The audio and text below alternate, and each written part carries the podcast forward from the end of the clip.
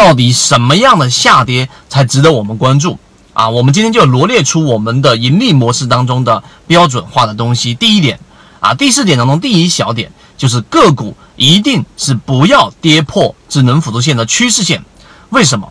因为当一只个股如果它因为调整快速的跌破了趋势线，趋势线是什么样的一个概念呢？就是大部分人对于一只个股的心理的预期，一旦跌破，会有几种力量会发生。第一种就是 前期持有的个股的人，他会因为破位进行止损，这是第一种力量。第二种力量。观望的资金，由于已经跌破了我们所说的趋势线啊，你看平常的趋势线也好看，我们所说的智能辅助线的主力成本也好，一旦跌破，那么外围关注的资金，它所进场的欲望就会大大的降低。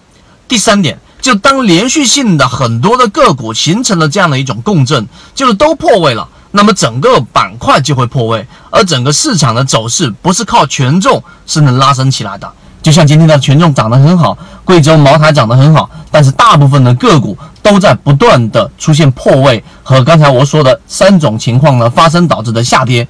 今天的跌停板截止到上午为止已经出现了五十一只，所以当这一种跌破趋势线的个股千万不要关注啊！所以我们所说的这是第一个，第二个下跌过程当中我们要关注什么样的下跌呢？一定是要放量的这种放量。一方面是前期获利盘的释放，另外一个配合流动资金的连续性翻红，那么这样的个股又没跌破智能辅助线，它的关注力度就会非常非常的高啊！流动资金连续性的翻红，这是第二个小点。第三小点就是在调整的过程当中，控盘度却还在不断的增加。控盘度就是个股里面主力资金对于筹码的掌控程度。当下跌，控盘度在增加或者是走平的时候，也可以作为一个重点的关注。这是第三点。第四点，这样的个股依旧是属于市场当中的中低位。前面那一波出现连续性打了五折、六折的这种下跌，三折、四折这样的下跌的个股，可能又是十块钱以下的低价股，但是它却从来没有出现过上涨。